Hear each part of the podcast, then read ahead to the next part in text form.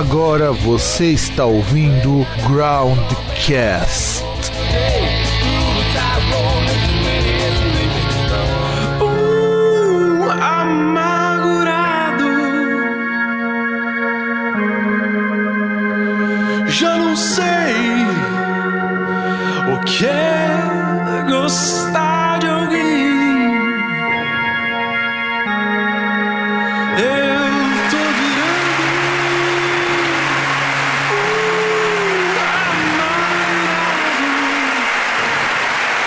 Saudações, amigos e amigas do meu, do seu, do nosso programa, que quase não acontece hoje. Eu sou o Fábio, aqui diretamente de Santo André, e do outro lado da cidade, quem que eu tenho mesmo do outro lado da cidade? Que merda essa porra dessa tá... É, mano. Hoje é o dia do César ficar pistola, porque, cara, tava uma hora tentando fazer esse programa surgir, e justamente com um tema super legal como o de hoje, né, não, César?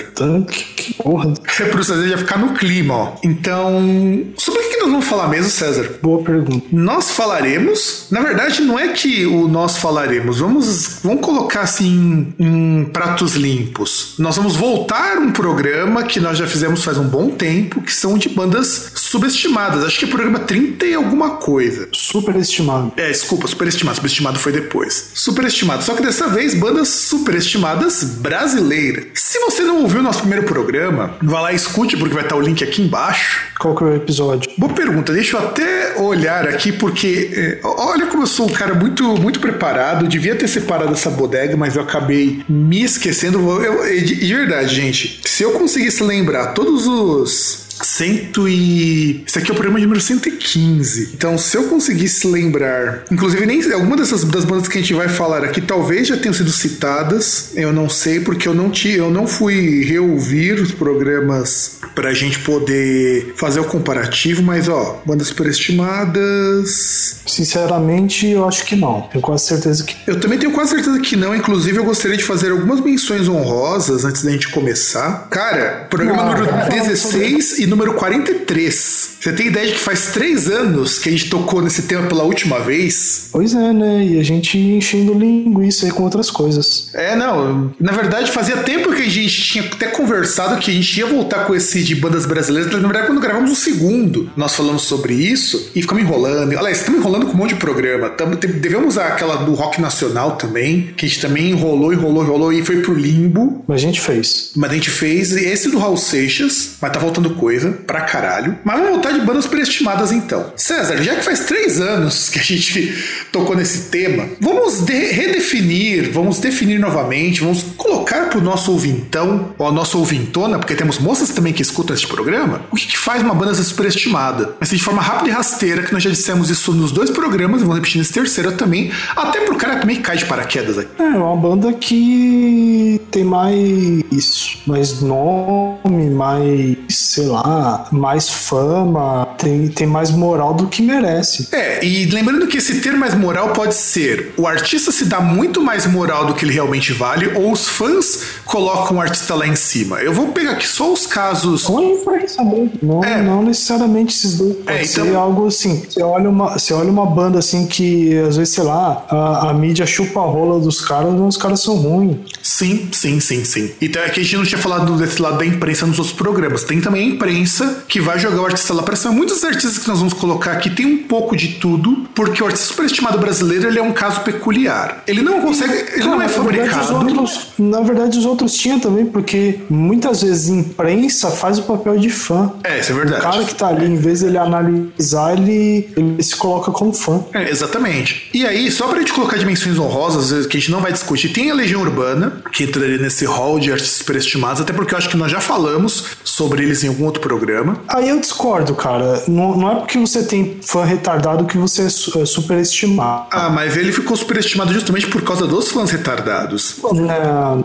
eu, eu discordo. Você pode discordar, mas é o que acontece. Na verdade, muitas dessas bandas que nós vamos colocar aqui entram no quesito do fã retardadão também, mas Legião Urbana entra nisso, um bocado. Atualmente o Angra tá nessa daí, porque você viu que eles gravaram o clipe com a Sandy, né? Sim, mas eu também discordo. Não, tô falando agora, eu hoje. Hoje. Hoje o Angra tá assim, por causa da imprensa. Porque hoje é uma banda bem mediana, bem medíocre, e o que tem de veículo de comunicação falando que, ah, nossa, como eles são fodão, porque gravaram uma música com a Sandy que participa do começo e do fim, não dá acho, nem um minuto de música, sabe? É, é meio foda isso. Então eu deixo registrando essas, essas duas menções honrosas de banda superestimada. E vamos começar a fazer o seguinte: tem a nossa lista de bandas superestimadas. Se você quiser acrescentar alguma coisa também, César, que a gente não tenha colocado aqui, fique à vontade. E vamos fazer o seguinte: cada um comenta uma banda, explica um pouquinho e a gente discute sobre o porquê dessa superestimada. Tudo bem? Então, eu começo. Não precisa escolher aqui na ordem do que tá na nossa lista. Eu queria começar com uma que,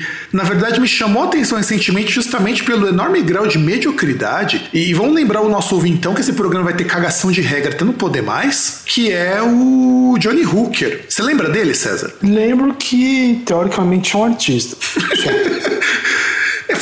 Aquele cara que, entre outras peripécias, falou mal do Ney Mato Grosso, porque o Ney Mato Grosso resolveu não se posicionar a favor como um artista gay, embora ele seja um artista eu tal. Lembro, lembro. Que deu piti recentemente, também por causa da Copa do Mundo. Ah, sim, sim. E assim, por que que entra superestimado? Porque se você olhar em qualquer site, aí entra um pouco de imprensa. Ou, repetindo o que o César disse, imprensa fazendo papel de fã. Porque assim, quem é essas pessoas que vão falar bem do Johnny Hooker são fãs dele, em primeiro lugar. E coloca o cara que ele, o cara ele é revolucionário porque é um gay, mas daqueles bem purpurinado, aqueles que, que se der um salto. Afetado. É, é afetado, afetado. Pra, é afetado pra caralho. Vamos, vamos manter o respeito aí com as pessoas que são.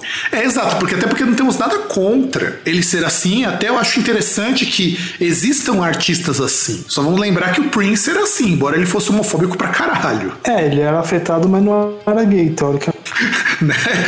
eu me arrisco muito, não. Eu tenho quase certeza que o, que o Prince ele cortar pros dois lados, mas isso é outra história. E o problema do Johnny Hooker é que ele, como artista, ele é bem mais ou menos. Ele ficou famoso porque ele mistura nas suas músicas rock, pop e brega. Só que nada disso que ele faz é muito bom. Inclusive, ele entra naquele hall que poderíamos incluir todos os grupos disso neste programa, da nova MPB, que fazem esse tipo de bosta. Inclusive, Ah, ele é, diz. cara que é, é cara que fica famoso porque toca no Lollapalooza. É, No é Lollapalooza. exatamente. Sem contar que ele também é ator, o Johnny Hooker.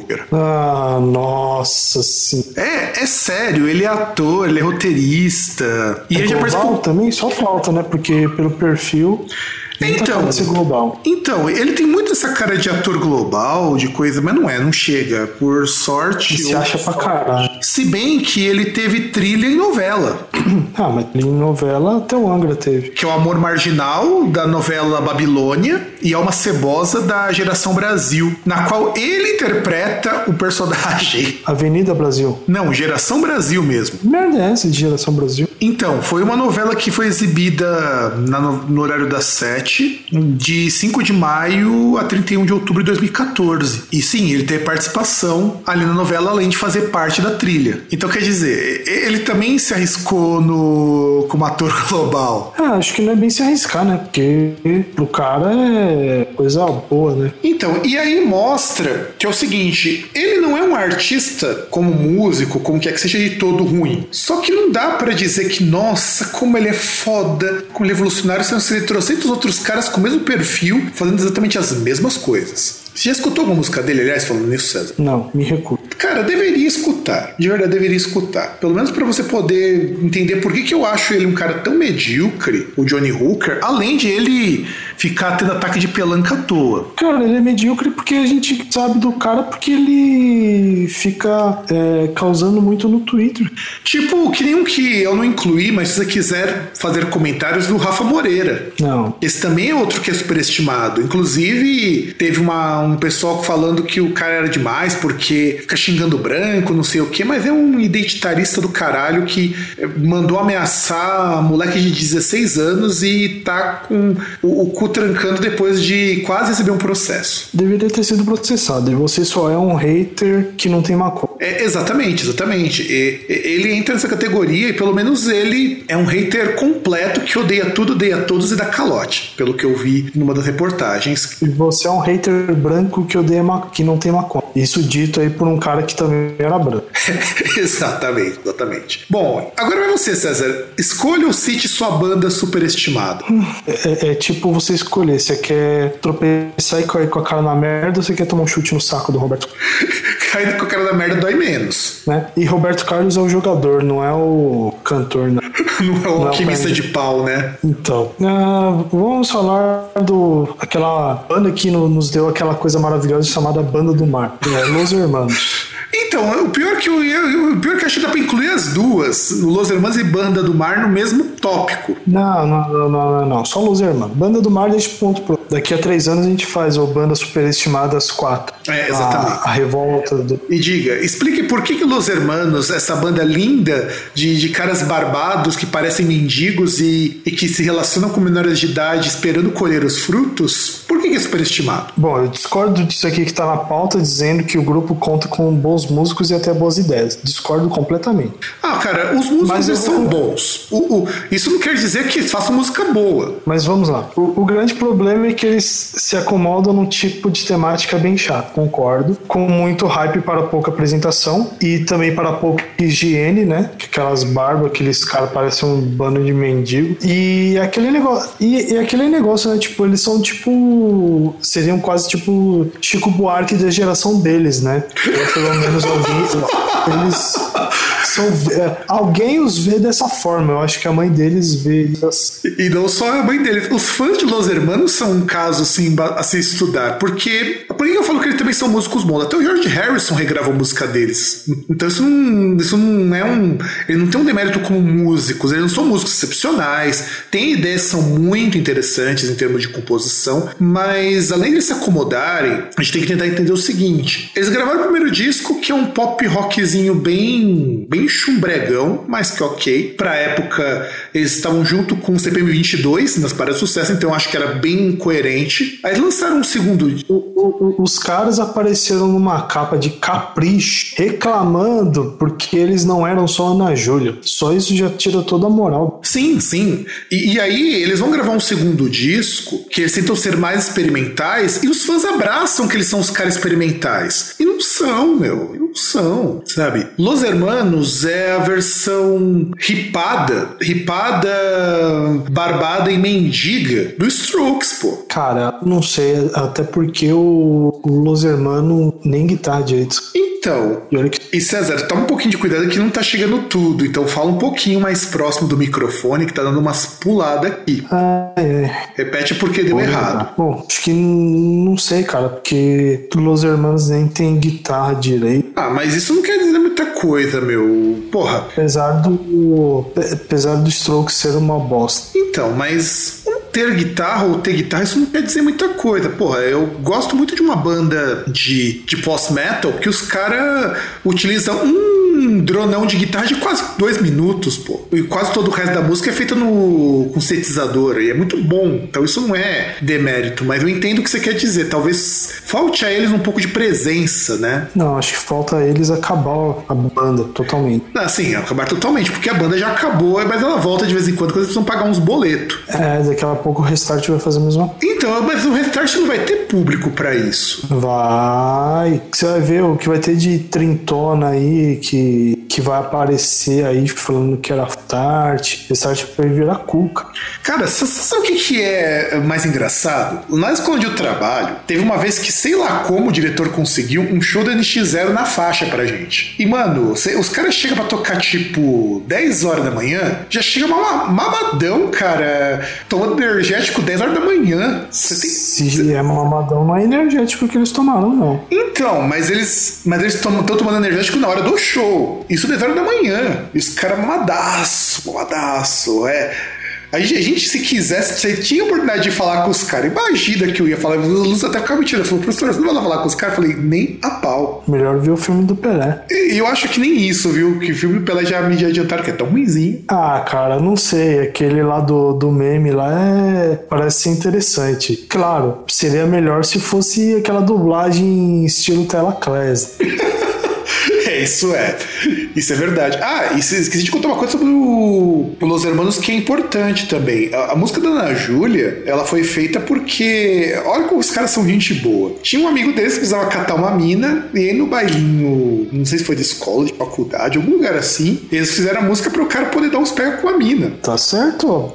Você conseguiu me arranjar uma coisa louvável sobre Los Hermanos, coisa que não tinha. Então, eu acho assim, Los Hermanos, se ele fosse com menos hype, não seria a banda que eles são hoje, porque a gente diz, a banda acabou, acabou, enquanto eles ainda não, não tem conta pra pagar. Quando tiver conta pra pagar. Ah, não sei, acho que aquela porcaria de banda do mar deve dar uma grana também. Eu não duvido. Até mais, né? Porque aí junta os dois epítetos do superestimado, que é Malu Magalhães e o Marcelo Camelo, né? É, junta a família Camelo, família Digo lá. Exato. Podia se fazer também juntar com a família Dromedário, né? É, e aguarde quando filhos, sei lá se é filho, se é filha deles aí. Você filha filho deles. Você filho X, né? Não é filha. Filha, é verdade. Vamos aguardar aí filha deles, que aí quando tiver grande vão fazer alguma coisa tipo Fernanda Takai, né? Fazer Pato Fu, fez aquele música, música de brinquedo. E fizeram dois ainda, não fizeram um só não, fizeram dois. Ah, eu acho que um deve ter sido ao vivo. Sim, acho que um foi, ao Foi? vivo. Acho que o segundo foi ao vivo. Gravaram em estúdio e outro ao vivo. Agora, voltando a roda para mim, deixa eu pegar aqui. Agora, agora que já que nós vamos falando de Los Hermanos, vamos afund- chafurdar ainda mais no, no mesmo ramo de bandas superestimadas para um caralho, que é o teatro mágico. Teatro mágico é o Los Hermanos com dança. É, É o Los, Herm- o nome bicho de palhaço. é o Los Hermanos performático.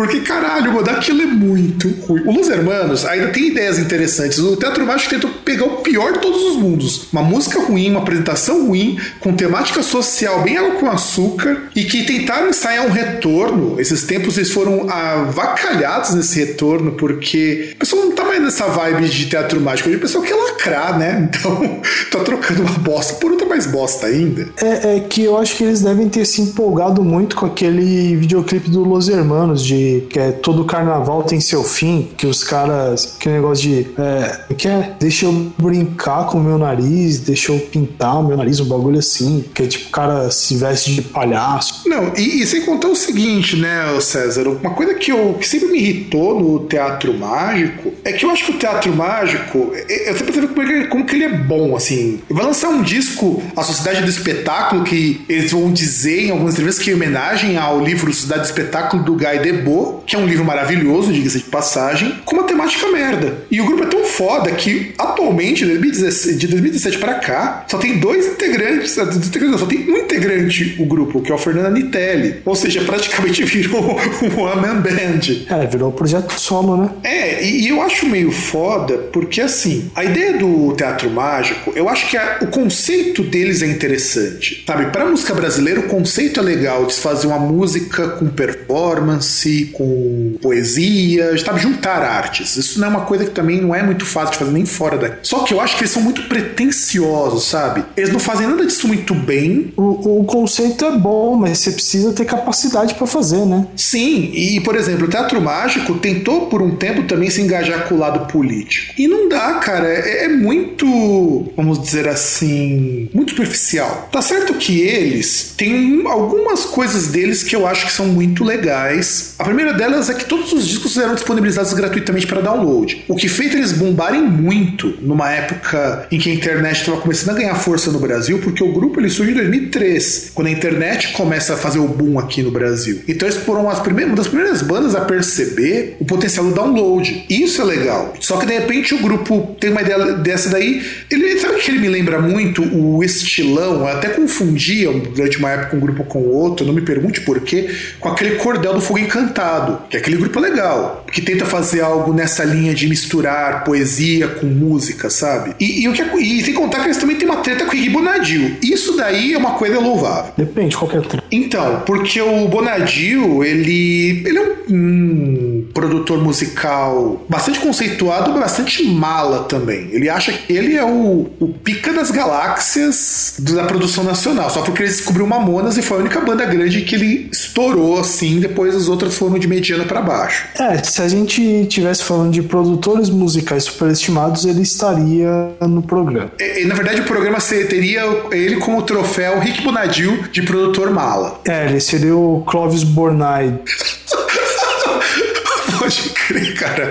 Pode crer, pode crer. Só que menos espalhafatoso que, e com menos glamour que Clóvis Bornai. Porque o Clóvis Bornai, é, pelo menos ele, ele era, tinha uma função muito mais interessante, que ele era carnavalesco fazer fantasia. E eram fantasias foda. Então, eu acho que menos glamour, sim. Espalhafatoso, eu acho que ele é até mais. Ah, é verdade. E aí, qual foi a treta? Porque eles, o pessoal do Teatro Mágico fundou um movimento chamado Música para Baixar, que é o MPB deles. E ele dizia que isso daí, disponibilizar de graça na internet, era não valorizar o teu trabalho como artista. E sabe, e porque muito músico, a partir de 2003, começou a fazer isso. Eu lembro quando não tinha Bandcamp, o, o MySpace era uma coisa ainda a ser planejado. O MySpace acho que entrou em 2005, 2006, alguma coisa assim. Tinha muito artista que disponibilizava se não uma música inteira, músicas, algumas até álbuns inteiros para baixar, e eram muitos artistas pequenos, artistas que sem gravadora. E o Bonadil achava que esses caras não se valorizavam, porque pro Bonadil a banda tem que vender para um caralho, sabe? A banda tem que vender, tem que vender disco. E, e rolou essa treta. Aquela mentalidade lá dos caras. Ah, cara, é, é tipo aquela mentalidade do Metallica, né? Daquela briga com o Napster e tal. Que, que fazia, por exemplo, por conta do problema com o Napster, que fazia sacanagem, os caras rejeitarem completamente MP3. Até que, vamos colocar aqui as ironias, eles passaram a disponibilizar os próprios MP3. Sim, porque eles viram que, meu, é o futuro, que esse lance de mídia física aí a gente até já discutiu em outro episódio, mas que é, era uma tendência você disponibilizar, né? Você ter mais um canal, principalmente se você for esperto o suficiente para cobrar por isso. Sim, sim, sim, com certeza. E nesse interim que o Teatro Mágico mágico ganha assim um pouco de dignidade porque peitou o Bonadil, falou, pô, não é por aí. E, e eles estão super certos, porque, cara, que artista hoje, que não seja um artista com dinheiro, consegue se sustentar vendendo CD? Ou acho melhor... que é aquele negócio, pro Rick Price, é, que ele fala de artista e tal, mas assim, eu acho que músico toca música, né? Então, você não precisa vender um disco. É, não precisaria. Eu entendo a ideia de você pagar por um disco, porque tem todo um trabalho envolvido para produzir e o caralho é quatro, mas há alternativas para isso. Eu lembro quando eu fui num festival de metalcore há alguns anos, quando eu tinha contato com o pessoal da União Underground, aquela coisa toda, todas as bandas de metalcore você podia baixar de graça os MP3 deles no Bandcamp ou no site oficial. De graça, assim, com encarte e tudo. Nos shows eles vendiam um CD. Sabe que você chegar no começo do show, tipo umas 7 horas, e às 8 e meia não ter mais um CD pra você comprar? E esses livros que compraram foram todas pessoas que ouviram pela internet. Então, quer dizer, você ir contra isso é uma bobagem enorme, sabe? Então, é que aquele negócio, tipo, é que ah, pode. Assim, até as gravadoras perceberam, meados do, de 2000, e que dá dinheiro assim na frente é show e merchandising. Sim, isso com certeza. Show e merchandising dá bastante. O, o disco tá virando uma forma de. Por isso até que eles estão postando em vários formatos que é para valorizar a experiência do cara comprar. É, eu me lembro quando saiu o Anastasia do Dead Candancy, que o disco mais barato já era uma edição especial, não tinha edição normal do disco deles. Então, como não existia a edição normal do, do Anastasia do Dead Candancy, então comprar um disco deles era para comprar uma coisa diferenciada. Aliás, faz muito tempo que eu vejo discos sendo lançados lá pelo, pela Pelagic Records, pelo pessoal da This Charming Man, essas gravadoras europeias, no mínimo é uma edição que a gente poderia considerar edição luxuosa, com uma, com uma capa de proteção para o CD, ou digipack, ou com bônus, ou edição dupla, que está sendo muito comum também, muito artista lançar edições duplas dos seus próprios discos. Então, quer dizer, você já não tem mais só o CD. E de repente o Bonadil ser contra esse 2003 é porque ele não tinha visão, tanto que por isso hoje ele é um, um, um produtor superestimado pra caralho. Que eu imagino que hoje. César, repete que cortou tua voz. Eu acho que hoje ele deve ter percebido percebido a imbecilidade que ele falou. Né? Ah, com certeza, com certeza ele deve ter percebido. Se não percebeu, cara, é meio foda isso. Bom, agora vai, César, tu inicie com mais uma banda superestimada. Vou pegar uma que eu sugeri aqui que não tem nada escrito e porque é uma banda que recentemente afirmou que encerraria suas atividades com o Matanza. Então, diga, por que, que o Matanza é uma banda superestimada? Bom, vamos falar sério. De certa forma, o Matanza é um fenômeno, porque bom tempo aí que os caras foram independentes e tal. Foram não, até... são independentes até hoje. É, então, isso que é a carreira inteira independente e tal. E os caras, pô, tipo, e vários lançados e tal, excursionaram pelo país inteiro. Acho que eles fizeram até um festival deles, não fizeram? Sim, acho que mais de uma edição, inclusive, Matanza Fest. Então, assim, é uma banda que tem aspectos louváveis pra, pra chegar e colocar no mesmo patamar de Johnny Hooker, por exemplo, ou do teatro. Mas não é essa Coca-Cola toda. As músicas são muito ruinzinhas. E olha que eu gosto de algumas. Não dá. Eu, eu acho que é um daqueles casos que assim. Olha, César, César, é pera, pera, pera, um pouquinho. Hoje, no dia da gravação, está tendo Matanza Fest. O último, né? O último. Ou será que eles vão continuar com. Não, provavelmente eles devem acabar com tudo e cada um pro seu lado. Inclusive, a banda nem acabou porque a banda tava indo mal, o Matanza. A banda acabou porque eles já não se aguentam mais. São 20 e poucos anos de banda. E eu imagino, né? Tem uns caras lá, até aquele Jimmy mesmo, parece. É, isso é. Ele parece mesmo ser um cara bastante mala, sabe? Não, então, isso eu lembro da época da MTV, antes da, da morte da MTV, que tinha na MTV Estados Unidos há muito tempo aquele MTV Cribs, que mostrava a casa do, dos artistas. E aí a MTV Brasil fez um negócio parecido e mostrou a casa dele. Acho que a MTV da minha que, casa, tipo, né? Alguma coisa assim. Só que, tipo, era a casa dos pais dele, lá onde ele morava no Rio. Um bagulho gigante. Tipo, o cara mó playboyzão. Tanto que a banda conseguiu se manter, reza a lenda, muito porque ele metia grana ali. Porque o Jimmy é rico, ele tem muito dinheiro. Então ele podia brincar de ter uma banda. Só que foi uma banda que vingou fazendo mais do mesmo. Inclusive, quem gosta muito de Matanza é aquele pessoal que gosta de música que fala, sei lá, aquele, sabe aquele rock and roll anos 80, versão boteco pé sujo? É aquilo ali. Tanto que eu lembro quando Matanza saiu, eles eram comparados a uma outra banda que surgiu antes. E é exatamente a mesma coisa que Matanza se tornou, que é o Baranga. Se já ouvi falar, mas não teve nenhum décimo de sucesso. Se tivesse 1% do sucesso do Matanza, seria muito. O Baranga ninguém conhece. Nosso ouvintão talvez nem conheça o Baranga. Mas o Baranga é exatamente a mesma coisa que o Matanza, só que é muito mais antigo.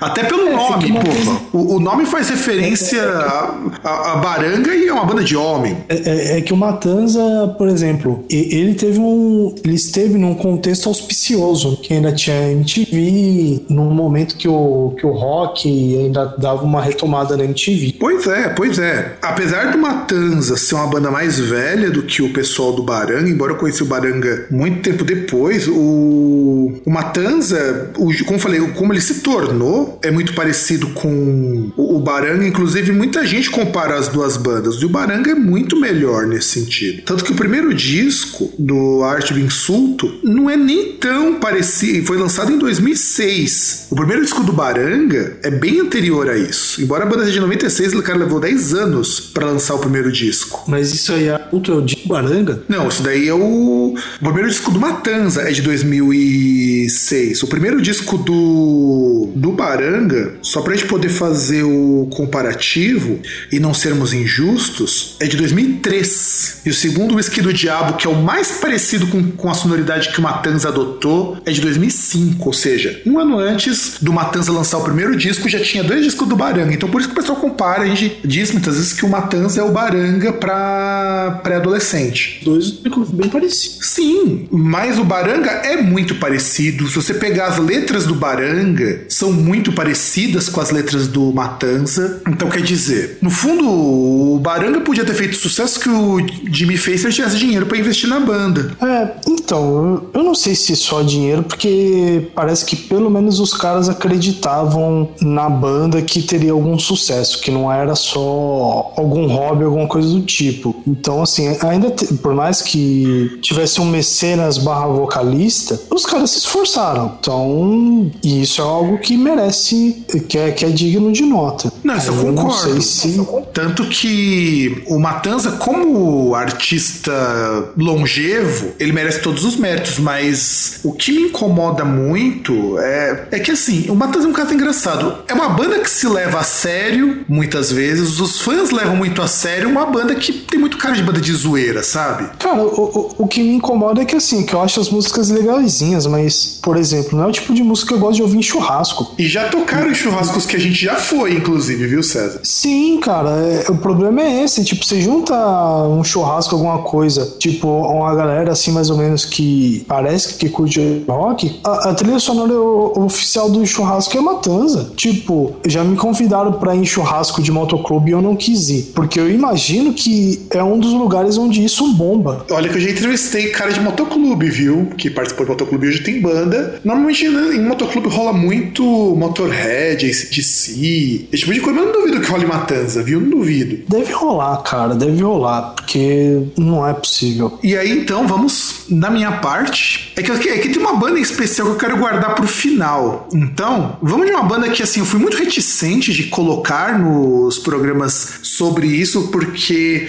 a gente sabe que vai ter ataque de pelancas e eu acho que o mais interessante é que agora que a banda tá amadurecida, agora que a banda tá consolidada e mudou, inclusive, muito da abordagem dela, que é o Nervosa. Por que, que o Nervosa é uma banda superestimada pra caralho? Mano, o pessoal baba um ovo porque é banda de mina. O que é algo muito bizarro, porque é o tipo de coisa que, que depõe muito mais contra elas do que a favor. Porque. Cara, por- porque é um bagulho sexista pra caralho. Tipo, é, é totalmente o contrário do que deveria ser. Tipo, é, o- os caras dão espaço pra banda porque, ah, porque aí eu quero ver umas gostosas no palco. Porra. E que nem são lá tão gostosas assim, mas não é nem esse o caso, sabe? Não, não, não importa se são ou não são. O problema é o, o, o discurso, que é esse, que tem que dar espaço pra elas, porque aí você vai ter as gostosas tocando no palco. E esse é o problema, entendeu? E, e uma pessoa que tem um argumento como esse é, é aquele tipo de pessoa que, sei lá, vê uma mina passando de burca, ele vê o olho da mina e fala: Uh, tá mostrando demais, hein? Mostrando esse olho aí, hein? Tá querendo. Sem contar que eu conheço Nervosa desde que a banda surgiu. E teve inclusive gente que saiu Nervosa justo por conta disso. Não vou nem comentar exatamente como foi a treta, porque rola aquele processinho gostoso e eu não tô afim de pagá-lo. Mas o que acontece muito com Nervosa, hoje nem tanto. Hoje elas até baixaram um pouquinho mais a bola. Porque acho que perceberam que quando você vai pra Europa, esse discurso não cola. Porque banda de thrash metal com moça não é uma coisa tão incomum fora do Brasil. Aliás, banda de mulher não é uma coisa incomum. Tem lá a excelente página União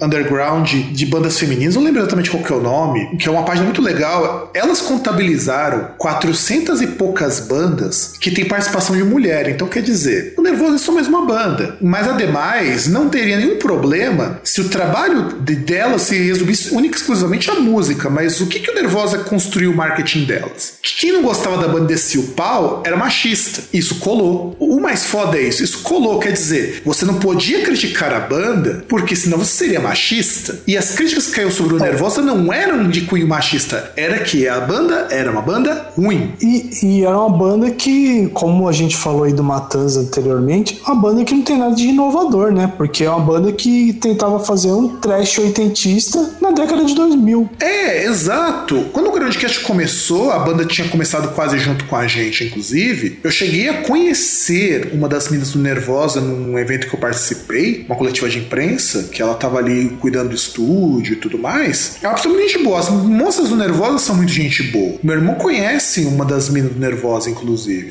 Mas, mas parece que são. Até a, a vocalista e baixista, ela participou daquele. do programa lá do Detonator na MTV, daquele concurso que ia montar lá a banda dele, né? Pois é, ela é uma pessoa muito gente boa, mas o tipo de marketing que elas usavam pra se promover é o tipo de coisa que coloca como uma banda superestimada. Quer dizer, é uma banda que não tem nada de inovador, é uma banda que, como trocentas outras bandas brasileiras, conseguiram tocar fora do Brasil. O pessoal e- do Leprechaun um mesmo, detalhe. por exemplo. E um detalhe é que assim, é que eu não ouvi os últimos últimos lançamentos, tipo, o último disco delas, para poder falar do som delas como é agora. Mas, porra, antigamente era uma banda que fazia um som ruim.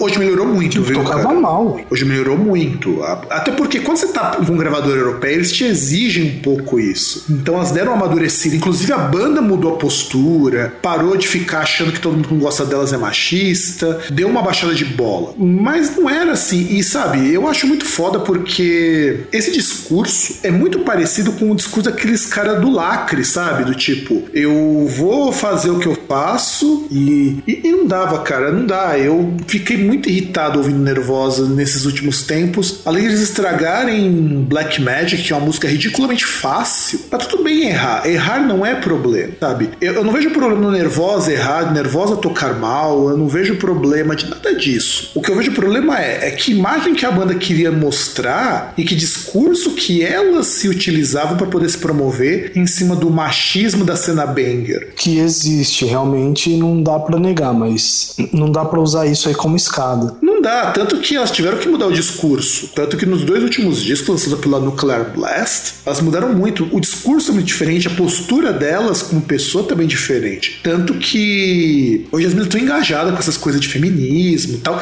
o que eu acho muito positivo. E, e tem uma coisa positiva para elas também, que teve aquela treta delas lá, do Venom com elas, né? Pois é, cara. E, e entre uma coisa que eu acho foda. Eu posso não gostar do Nervosa, eu como banda, eu acho uma banda muito medíocre, mas eu tô com elas no fato de que os caras foram machistas e sacana pra caralho. Ali sim é caso de machismo. E, e o caso de pau no cozice também, porque o Venom também, desculpa, né? Que aliás, só para contextualizar o ouvinte, deixa eu explicar, contextualizar isso direitinho para que ele não entre em confusão. O Venom, acho que em 2000 e lá vai bolinha, teve uma reunião, a banda tocou. Não, foi recente, foi? Sim, sim, mas deixa eu contextualizar pro pessoal entender uma coisa.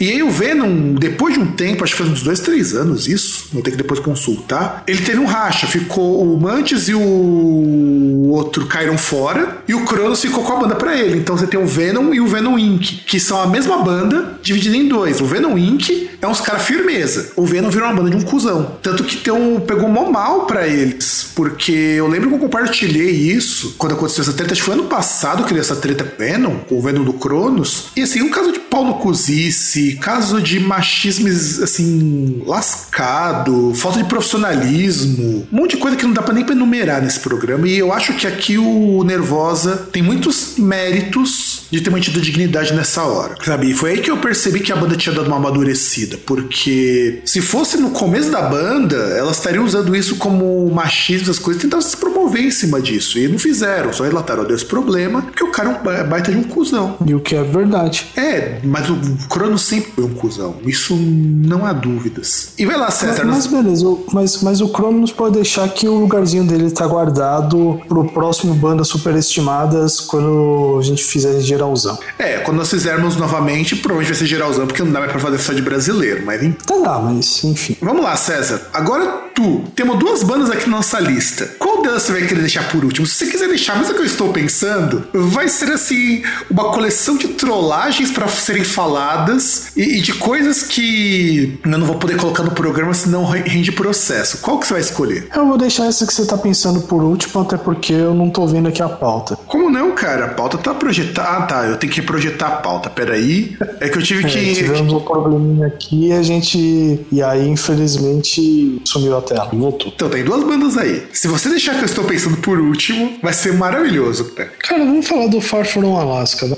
Aê, a banda que nós vamos colocar por último é essa mesmo, que eu acho que ela merece todo o tratamento e deferência pra série de cagadas que a banda fez. Mas eu lembro que, inclusive, você veio pra mim um dia, um tempão, e falou: pô, Fábio, fui escutar aquela Far From Alaska e achei mó boss. Por isso que eu coloquei essa banda. Sim, ex- exatamente, porque a, a banda, cara, eu, eu- eu- eu nem lembro, tá ligado? Tipo, é, é um daqueles esquemas de estresse pós-traumático, sabe? Não consigo lembrar do som da banda. Uma coisa meio psicodélica, meio anos 80. O som até que ele é bem tocadinho, sabe? O, o meu problema com Far From Alaska é que eu acho que é uma banda que tem um hype no meio alternativo, porque parece que, nossa, eles são a nova revelação, sensação, não sei o quê. E a banda é muito mediana. É muito, muito. Cara, Inclusive, mas- se nós pensarmos aqui, todos os artistas que nós citamos são bem medianos. Cara, mas se você for pegar, tipo, a- as bandas que a gente já falou da nova MPB, ahn, essas bandas indies aí brasileiras e tal, todas são assim, tipo, te- tem esse- essa parada de, de tipo, de, faz, de ficar fazendo releitura. É tipo, é tipo aquelas bandas, tipo Stro, tipo indie lá de fora, aquela onda de Strokes, The Hives, The Vines. É tipo, é, é banda de revival que os caras falam que é a salvação do rock. É, é meio que eu sinto isso com o pessoal do Far From Alaska. Além dos caras cantarem em inglês, um inglês muito bom, diga-se de passagem, porque parece que a vocalista morou um tempo fora. Se você pegar o perfilzão do Far From Alaska, é tudo perfilzão do publicitário brasileiro que toma café no Starbucks. Tipo, to- eh, perfil daquele pessoal que fala que, porra, claro que dá pra fazer intercâmbio, é só você se esforçar. Economizei seis meses de mesada pra poder ir. Pois é, pois é. Olha que esforço a pessoa fez. É,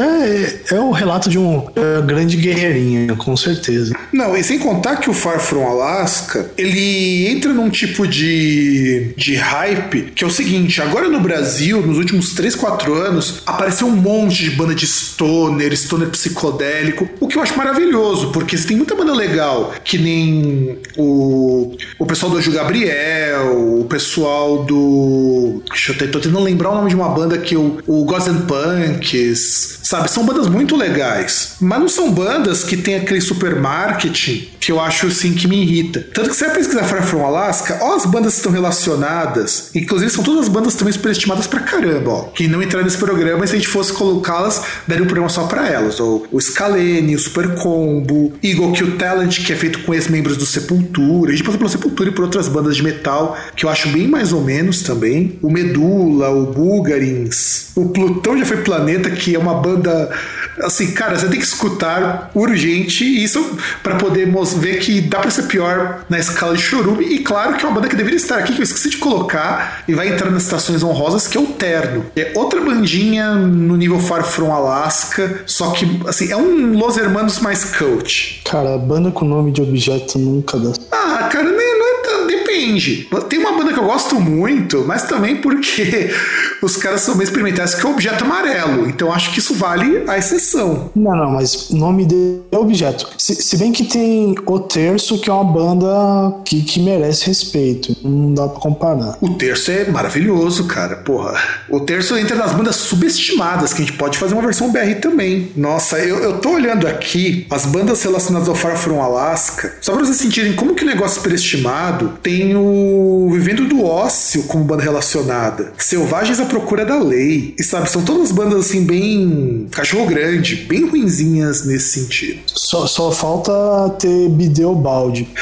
Podia ter, cara, mas sabe que essa banda merece muito respeito pela coragem de sair uma banda com nome ridículo? Não só o nome, né, cara? Porque o visual dos caras também era ridículo. E era de propósito. o- Não, então, tu- tudo bem, era questão da zoeira, né? Que até o vocalista, ele, tipo, meio gordinho, baixinho, que usava terno e, e Black Power, né?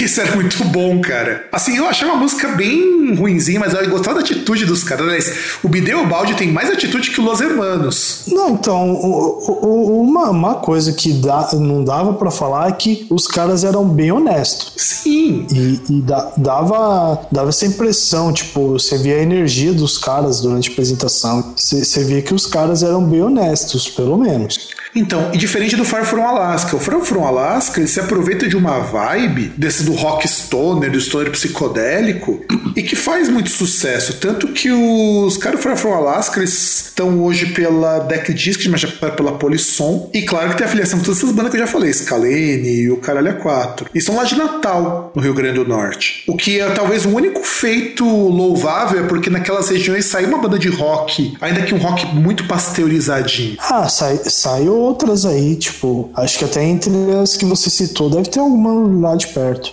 Sim, sim, eu não duvido, mas sabe, mas fala, sabe, é uma banda que os caras conseguiram tocar fora do Brasil. E embora tocar fora do Brasil não é assim, o pessoal acha que é uma coisa do outro mundo, mas se você tem uma produção legal, você consegue. Produção legal é dinheiro, né? Porque não é tão, tão fácil, não tô dizendo que é difícil, tô falando que não é fácil. Ah, e, e cara, sei lá, os caras fora do Brasil, os caras pagam muito pau pra música brasileira. É isso que me incomoda no Far From Alaska. O Far From Alaska, ele me parece muito com o Nervosa, no sentido de fazer uma coisa que todo mundo já fez, do mesmo jeitinho, e bombar E sendo não mais tem do nada mesmo. a ver com, com o Brasil, né?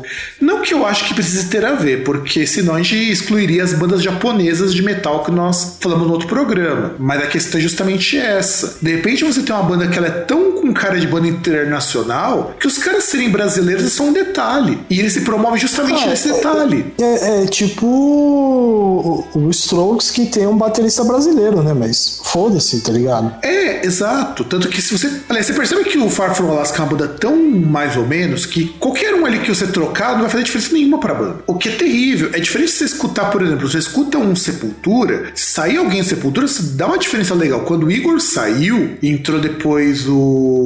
o cara que tá hoje lá no Sepultura, deu uma diferença legal som. O Casagrande deu uma diferença do caralho. Você pega o Angra, hum, quando saiu quase todo mundo da banda e trocaram por um monte de membro, deu uma diferença. Inclusive o Fábio Leone dá uma diferença do caralho na banda. Agora, Far From Alaska não. Você tirar a vocalista, qualquer mocinha com um timbre de voz parecido, não vai fazer a mínima diferença. É, porque o, o som é o mesmo, né? O som não tem nada, não tem característica nenhuma. É, não tem. E é vendido como a maior banda de todos os tempos. Eu acho meio foda. É, o- a música do Far From Alaska é tipo. Parece tipo aquela gosma do Matrix, né? Ah, sim, é verdade. Aquele almoço deles, aquela refeição líquida dele de proteínas que você tem que imaginar que tá comendo um bifão. É, é, o cara fala, né? Tipo, é, você imagina, nossa. Não, mas como é que as máquinas sabem que é frango? Como é que elas sabem que o frango tem sabor de frango? E que o sabor de frango é aquilo que a gente comia e que tinha sabor de frango? Pois é, pois é. E vamos para nossa última banda, porque essa última banda, ela merece estar assim, nesse programa mais que tudo. É, eu fico até emocionado de da seleção ter sido a primeira banda que eu escolhi e é a última banda que nós vamos falar, que é o Noturnal. E cara, eu não sei por onde que eu começo.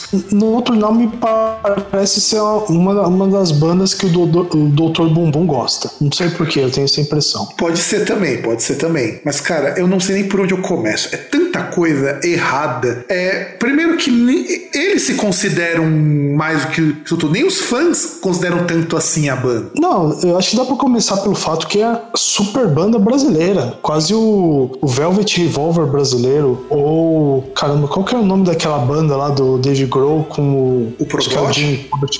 O Probot? Não, Ah, tá, tô ligado qual que é. Não lembro o nome, eu tô ligado qual que é a banda. Também que era, que era outro super grupo. que é um power trio, inclusive. Sim, sim, sim, eu tô ligado. Então, eles se anunciavam como uma banda com os melhores músicos. Inclusive, tem um amigo meu que ele se irritou muito com o Noturnal por causa disso. Ele tem uma treta pessoal com o Bianchi, o Thiago Bianchi, da época do Xamã, porque ele não gosta do Thiago Bianchi. E pro ouvintão nosso que não é conhecedor dessas bandas brasileiras, deixa eu explicar um pequeno histórico de como surgiu o Noturnal, o nome e, inclusive, que já saíram duas pessoas do Noturnal. Agora o Noturnal tá sem o, o Aquiles e sem um dos guitarristas, foram substituídos. O Noturnal acontece o seguinte: tinha uma época que existia uma banda chamada Xamã, que é o rip-off do Angra. Quer dizer, saíram três pessoas do Angra, montaram o Xamã. Aí chamaram. Aliás, aí, a- ainda existe. O Xamã vai fazer show em São Paulo. Vai, é, vai fazer show. Não sei como, porque ninguém. Acho que só tá o confessório na banda. Não, vai fazer o show com o André Mato. Ah, é? Porque aí também tem outra sacanagem que o André Massa tomou participar, que é fazer a formação original do Xamã. Sim, é o retorno. Não, não é um que, inclusive retorno. até uma É, coisa. não é um retorno, é um Eu acho que eu show. cheguei a comentar com você. Que esse- É, eu, cheguei a comentar com, você que uma rádio de São Paulo que falou que o Xamã é a maior banda de metal brasileira. Pois é, né?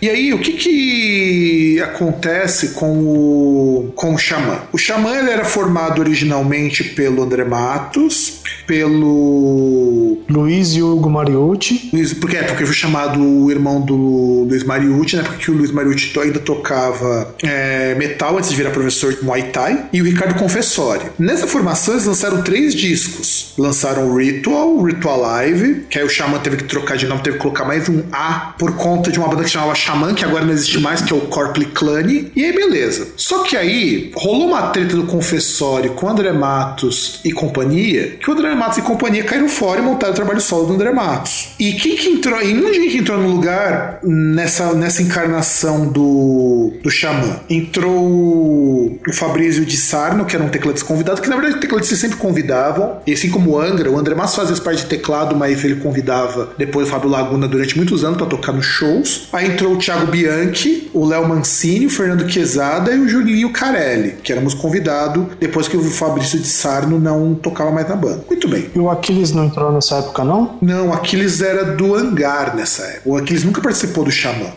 E aí, o que que acontece? Beleza, né? Tem, tem o Xamã, tudo mais tal, dessa treta entre o Thiago Bianchi. Só que chega uma hora que o confessório começa a ficar muito chato. E muita gente que trabalhou com o confessório falou que é o cara chato. Tanto que ele voltou uma época pro Angra para depois ser chutado de novo. Olha que coisa bizarra. E aí o André Matos, ele nunca é de brigar por nome, por banda, essas coisas. Ele e o pessoal caiu fora. O Luiz Mariucci também já tinha caído fora, já parado de tocar para se dedicar ao Muay Thai. E aí ele montou a banda solo dele. Aí teve lá, ficou Xamã com essa formação, gravou um disco com o Bianchi no vocal, né? Porque o Bianchi era magro ainda por cima. E aí chega uma hora que toda a banda briga com o Confessori. E o que eles fazem? Ah, o nome é do Confessori, o nome Xamã. Então não vamos brigar por isso e tudo mais. O que nós vamos fazer? Nós vamos montar uma outra banda só com a gente, sem o Confessori, que aí foi onde entrou o Aquiles lá do Hangar, que era uma banda que, na verdade, o Hangar era uma banda que tinha parado na época que o Aquiles tinha ficado no Angra. Aí ele foi chutado do Angra, tava sem banda, sem nada, e chamaram ele. Aí surgiu o Noturnal, que significa é, Not at all. Hã? Not at all. E aí quando você lê tudo vira Noturnal. Sim, eu sei que é tosco, cara. Então já começamos por aí. E eles falando que era uma puta pegada conceitual do Noturnal, não sei o quê. Tanto que quando eu fui procurar, quando eu, eu vi o primeiro show do Noturnal, que foi convidado como imprensa, a gente como imprensa vai, foi de graça e tudo mais. O show não foi ruim, eu tenho que confessar que não foi ruim. Mas o grande problema é que o Noturnal é uma banda que surgiu como se fosse uma continuação do Xamã, tanto que o disco que foi lançado, o primeiro disco dele seria o quinto álbum do Xamã. Então você já imagina como que é a treta disso. Aí eles foram lá e eles vinham com uma proposta porque qual a proposta do Noturnal? Juntar os melhores músicos de metal brasileiro, a, a ideia, ou os mais bem capacitados, ou alguma coisa assim. Só que a banda não é nada do que eles prometem. É uma banda muito, muito mais ou menos. Tanto que os integrantes são aloprados nos shows, principalmente o cara lá do teclado, que é chamado do cara do iPad. O cara tem hora que ele toca com um telefone celular no meio do show. E, e o cara vai mó pose de que o cara é fudido, não sei o que. E o pior é que os caras do Noturnal é conhecido do meu irmão. Não, e, e- e tem um outro ponto também que você precisa citar. Outros, né? Não tem um só, tem outros. Não, Diga. não, mas, mas, mas, tem, mas tem um, que eles são serial killers de covers. É verdade. Por qual que a gente começa? Pelos que eles gravaram ou os dos de show? Cara, acho que talvez os de show, porque tem formação de quadrilha, né? Porque não basta você matar a música dos outros. Muitas vezes você chama o cara de fora pra matar também, né? Você faz. Ainda mais quando é pra faz uma matar. conspiração, Ainda mais né? quando é pra matar a própria música, né? Sim. No Rock in Rio eles tocaram lá no, no palco Sunset e tocaram junto com o Michael Kiske, que cantou algumas músicas aqui e ali e tal. Qual música eles tinham tocado? Acho que era One Out, né? Claro, qual que eles iam tocar? Ah, podia ser igual Fly Freak, eu acho que inclusive era muito mais honesto, muito mais fácil pra eles tocarem, mas? E, e aquilo ali foi uma sucessão de cagadas, e os caras achando que, nossa, fomos o máximo. Chamamos a grande lenda do metal, o Michael Kiske, pra cantar I Want Out, que é uma música dele, é uma música do Kiske, inclusive. E, cara, o Kiske cantou mal, a música foi mal tocada, foi tocada fora do tempo. O que mais aconteceu de errado nesse cover? Cara, esse cover exi- existiu, cara. Esse show existiu. E o pior era a gente falando, nossa, que foda! Tocaram o Out! Sendo que no mesmo show, ó, ó, mesmo, no mesmo dia, no mesmo palco, teve Sepultura Temputânia não. É, Derek Green com Moonspell cantando Roots Bloody Roots. Antes, inclusive. Antes, que foi muito foda. Você chegou a escutar esse A, a, cover única do coisa, a, a única coisa boa desse show é que ele foi colocado no mais ou menos no horário digno pra ele, que é à tarde. Só que eles tocaram depois do Moonspell, então você já percebe que ainda tiveram uma vantagem. Ah, cara, mas aí você tá ligado que show no Brasil é, é, é igual aquele esquema, né? Você tem Lola Palusa, você tem Rock in Rio e tá a banda lá do cara da Prevent Senior.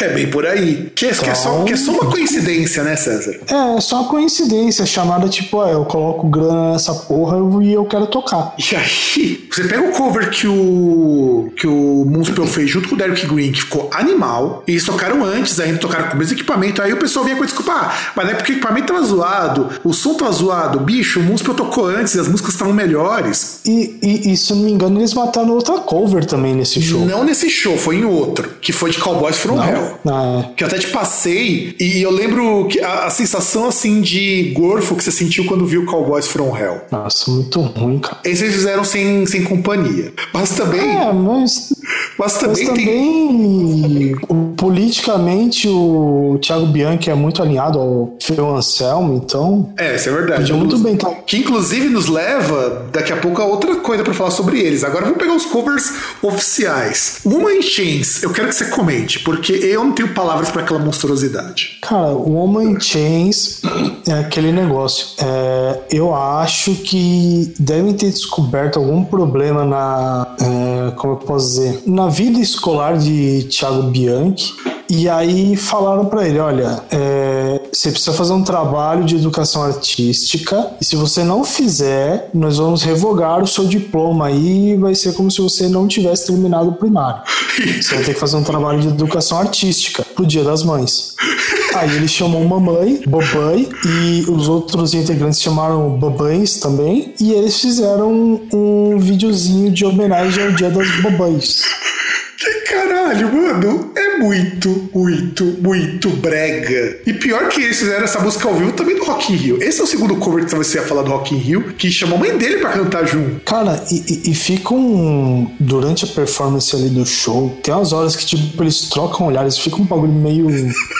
bizarro, meio erótico, sabe? Não. Nossa, cara. Não, o pior, cara, é que você percebe a desproporção. A mãe dele cantando canta muito melhor do que o Bianchi. E, tipo, não faz o menor sentido, cara, porque ele é mais novo, ele estudou também, tem o dinheiro pra estudar pra caralho. E canta muito pior que a mãe dele. Mas um deles é artista, né? O outro não. É verdade. A mãe dele é consagrada, MPB, o caralho é quatro. E você percebe tudo que o. E aí entra uma característica muito importante do Noturnal. O Noturnal se segura nas participações que ele faz no disco. Tem o Russell Allen do Symphony X, tem. No último também tem participação, que agora eu não tô lembrado. Então, muito do Noturnal, por mais que ele se coloque com uma banda pica grossa, se segura porque, ah, num disco tal eu chamei tal pessoa pra participar, disco tal eu chamei tal pessoa pra participar. Então, que raio de banda fudida é essa que precisa chamar nego o tempo todo? Noturnal é quase um Dragon Force brasileiro. Menos, cara. O Dragon, For- o Dragon Force ainda consegue ser pior porque os caras têm um passado neonazi. Não, então, mas é aí que tá. O, tipo, a- as músicas, pelo menos assim, a mais famosa do Dragon Force, a- apesar de ser um negócio assim, mais de questão de tocar, saber tocar rápido qualquer outra coisa, ela parece tecnicamente mais complicada do que aquilo que os caras do Noturnal fazem. Sem contar que o Noturnal eles surge. parecidos, cara. Não, sim, sim, e politicamente estão muito bem alinhados. Porque assim, no Noturnal quando surge, ele quer abraçar aquela mod- modinha do digente. Que o rótulozinho, o estilozinho do caralho. Eu lembro que, inclusive, o assessor de imprensa deles na época tinha mandado um press release falando que eles queriam incorporar as tendências do metal moderno. Vai colocar gente, aí beleza, né? Como se não bastasse, eles também fazem homenagens a outros artistas. Tem uma música, que eu tô querendo lembrar agora qual que é, que tem um trecho de Diário de um Detento. É. Fuck the System.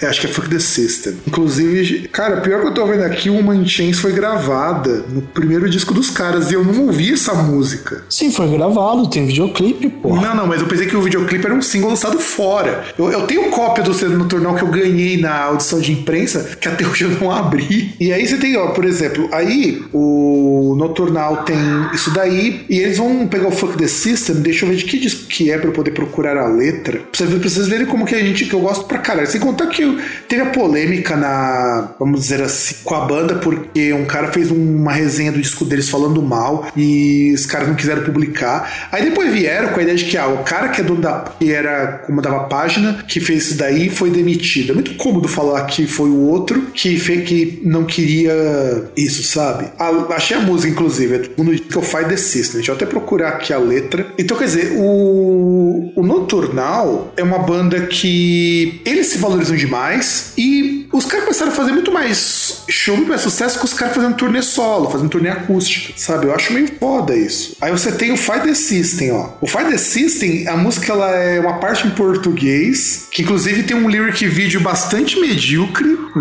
Eu lembro quando eu mostrei para você, aliás, eu mostrei não, foi um amigo meu que me mostrou isso daí, eu fiquei bastante abismado. Ele coloca assim, a primeira faz pum, a segunda faz pá, eu tenho uma missão e eu não vou parar. Será que o Nacional está sabendo que, tá, que eles estão sendo apropriados culturalmente por um cara tão ruim? E ele coloca Fight the System. Não saber porque faz tempo, né? Não, e aí eles fazem uma música chamada Fight the System e o Bianchi participa da, da micareta do, dos manifestoches. Da micareta PSDBista na Paulista. É, exatamente. E sabe, é muito. É, é uma coisa muito feia, para falar a verdade. Não, não há outra palavra que defina melhor isso, sabe? O, o Bianchi, ele é todo errado nessas coisas. E a banda, ela não tem músicas grandiosas. Tanto não tem músicas grandiosas que até hoje não conseguiram emplacar um. Nada. Nem a cena metal absorveu o Noturnal. O Angra, que é o Angra, por pior que esteja, conseguiu emplacar alguma coisa com o disco novo deles, que é bem bostinha, o Omnia. O Matanza, que fazia mais do mesmo, ainda assim tem coisas muito melhores. É, até o Nervosa tá muito melhor. Eu acho que de todas as bandas superestimadas, o Nocturnal é aquela que consegue fazer todas as outras serem bandas normais, serem bandas estimadas dentro do limite. Cara, eu, eu acho que é a única, assim, que tirando o Johnny Hooker, falhou como pessoa. É, é porque é verdade. Aliás, inclusive, quando lançaram um disco, eles vieram com aquela coisa, vamos fazer um formato revolucionário, vamos lançar o disco num pendrive. Não vamos lançar em CD, vamos lançar num pendrive personalizado. Eu pensei, bicho, não, já fizeram isso. Isso tem anos criar artista de, direto em pendrive, sabe? É foda. Eu acho o Noturnal uma banda tão mediocremente ruim. Cara, eu, eu acho que você tá reclamando demais. Essa é uma ideia boa. Porque pensa comigo o seguinte: imagina que o CD que você ganhou do Noturnal não fosse o CD, fosse o pendrive. O que, que você ia fazer? Eu ia usar o pendrive para levar minhas coisas. Pronto. Mas é muito caro com um pendrive que eles estão vendendo, sabe? Era uma música no pendrive. E agora no Noturnal eles tiveram que fazer uma mudança na formação, porque o Aquiles voltou pro hangar, porque o Aquiles aproveitou o sucesso que ele fez. sucesso, se você puder colocar assim, porque o pessoal xingava o Aquiles pra caralho no Noturnal pra voltar com o hangar. E não dá pra se dedicar com as duas bandas, ou se dedicava com o hangar ou se dedicava com o Noturnal. E o Noturnal ele era meio que músico contratado, sabe? Com as duas, entre várias aspas, bandas. Exatamente.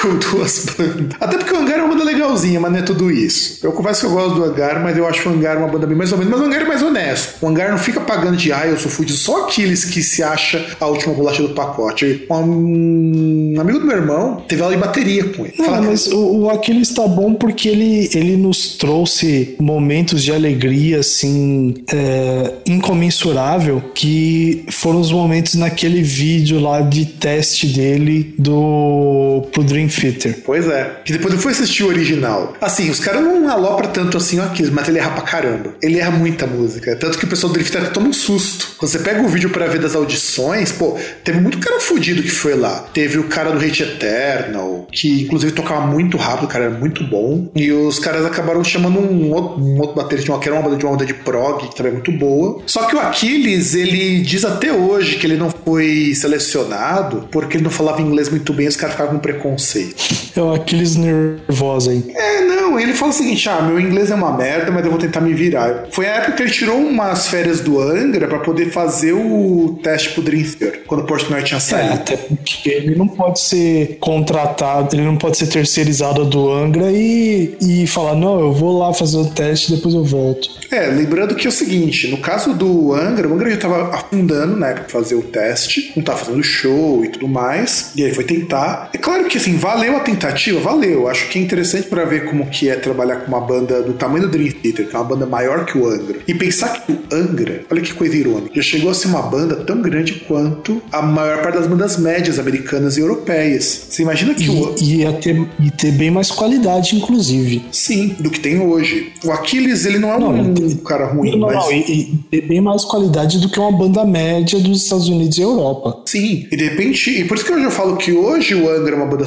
superestimada, hoje, falando hoje, por conta justamente de que eles estão fazendo um marketing de que, ah, como eles são foda, porque fizeram um disco e chamaram pessoas pra participar, fizeram... E, e- é um caminho muito parecido com o que o Noturnal faz. Tanto que o Noturnal é uma banda que ninguém lembra. Noturnal lançou disco no ano passado, quem ficou sabendo? Noturnal- E, e, desculpa, de participação, pra mim é muito mais digna a participação do, do Falcão no disco lá do, Massacration? do Massacration. Ah, com certeza. Que aliás é uma banda que começou com uma ideia de zoeira, depois ficou muito séria e hoje tá num ponto que tá insuportável ver qualquer coisa do Massacration. Eu nem vi mais nada dele, sinceramente. Porque é uma piada que já se esgotou, sabe? Ah, é, e, e também teve aquele lance do Fausto lá que ele morreu também. É, isso tirou um pouco. Não é que nem o Nanowar, que eu descobri que lançou esse disco recentemente. E que tá muito bom, cara, porque não é mais só heavy metal que eles estão apostando, também nos outros estilos também tá bem legal o disco novo do Nanowar. Se você puder, escuta. O Spotify que me mostrou que tem disco novo do Nanowar. Quer dizer, Nanowar não, Nanowar of Steel. of Steel. Tá muito bom o novo disco deles. E até, só pra concluir, eu acho que o, o, o passo lógico a, a ser seguido seria agora o Noturnal fazer participação, fazer um disco. Tipo como o Metallica fez o Lulu com o Lou Reed, o Noturnal deveria fazer um disco com o Johnny Hooker.